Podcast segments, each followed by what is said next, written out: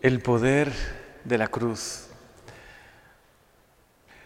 Nunca nos podremos cansar de contemplar a Jesús en la cruz y de contemplar lo que Él ha querido obrar en la cruz.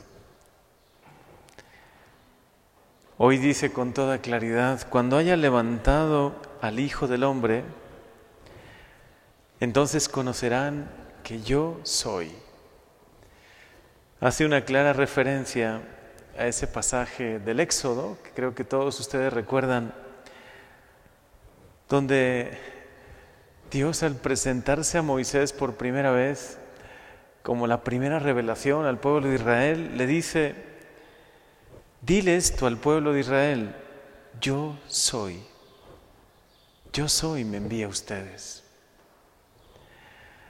Es decir, el Señor está diciendo, cuando me levanten en la cruz, descubrirán que yo soy la fuente de la vida, que yo soy el origen de todo lo que existe, que yo soy su Dios.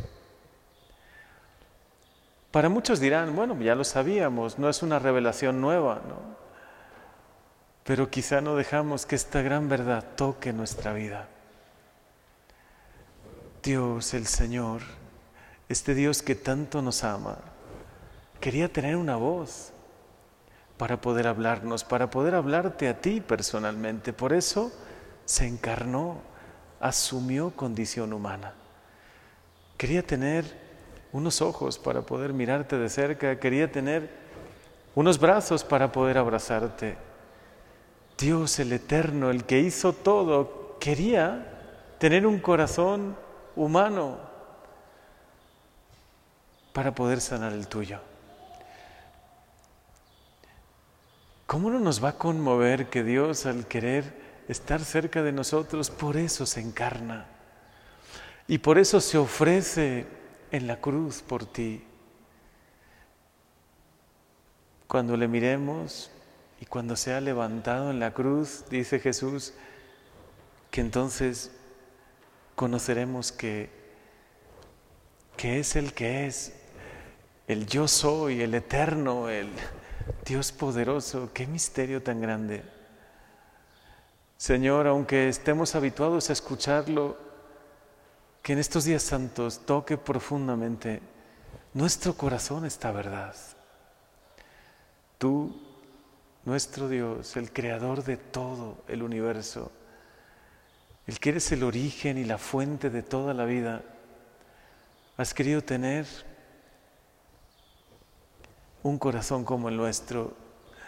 Has querido encarnarte, has querido, Señor, dejarte clavar en la cruz por un misterio de amor que todavía no, no comprendo del todo, pero que responde a todos mis cuestionamientos. Cuando a veces te digo, ¿dónde estás? o ¿dónde estabas? ¿no? Cuando yo sufría, ¿dónde? Ahí, en la cruz. ¿Dónde estabas, Señor, cuando me pasó esto? Cuando nos pasó como familia esto otro. ¿Dónde? Ahí, en la cruz, para que mirándome, para que contemplando la cruz, supieses que aquí está tu Dios, el que te ama, que no se ha quedado indiferente en el cielo, que no está lejos, sino que está realmente muy cerca. Y si nos impacta este Evangelio que de verdad tiene tantas verdades juntas y al mismo tiempo tan fuertes para nuestra vida. El libro de los números también narra cómo cuando el pueblo se rebeló, porque cuestionó a Dios, se rebeló contra Dios y contra Moisés.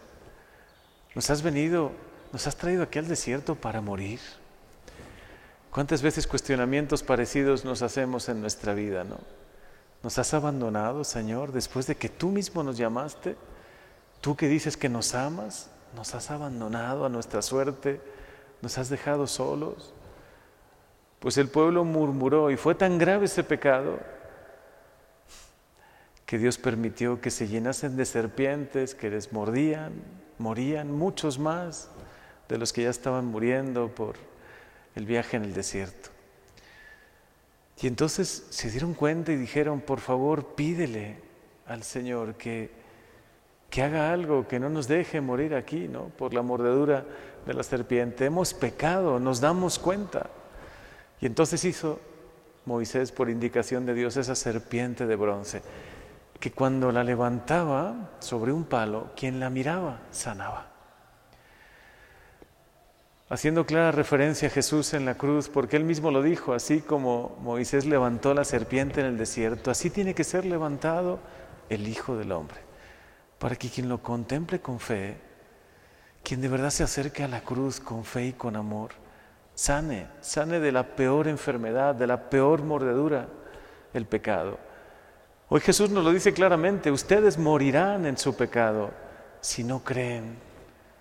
Nos está advirtiendo el peor de los males, un mal que pasa desapercibido en nuestro mundo.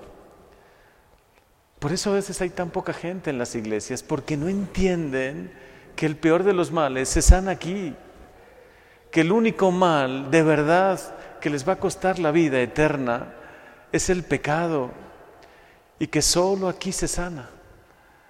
Solo mirando a Jesús en la cruz van a sanar profundamente del peor de sus males y van a encontrar sentido a su vida y van a poder sentir que Dios de verdad les ama personalmente.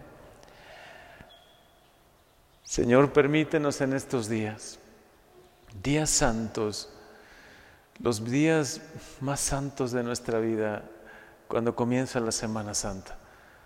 Poder meditar en el poder de tu cruz.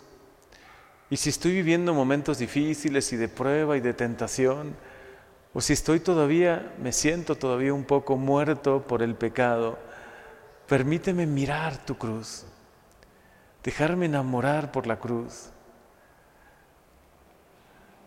Y sé que mirándola, contemplándola, voy a sanar. Por eso los santos repetían una y otra vez que meditemos en la pasión, que de verdad nos demos tiempo para meditar en la pasión de Jesús, que por amor a ti, a mí personalmente, se ha entregado.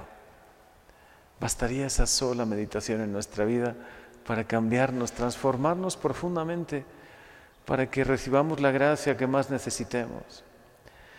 Concédenos, Jesús, acercarnos con admiración, con profunda gratitud a tu cruz acercarnos a ti, Señor, a tu corazón traspasado, a tus benditas llagas, a la preciosa sangre que brota de la cruz, la que puede de verdad cambiar tanto, tanto este mundo. Es lo que más necesita el mundo, la preciosa sangre de Jesús.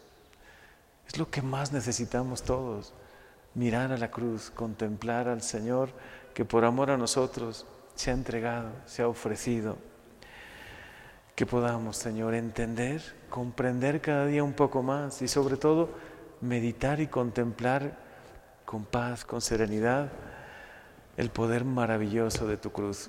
Y que este poder toque profundamente nuestras vidas para cambiarnos, transformarnos, para llenarnos de tu gracia.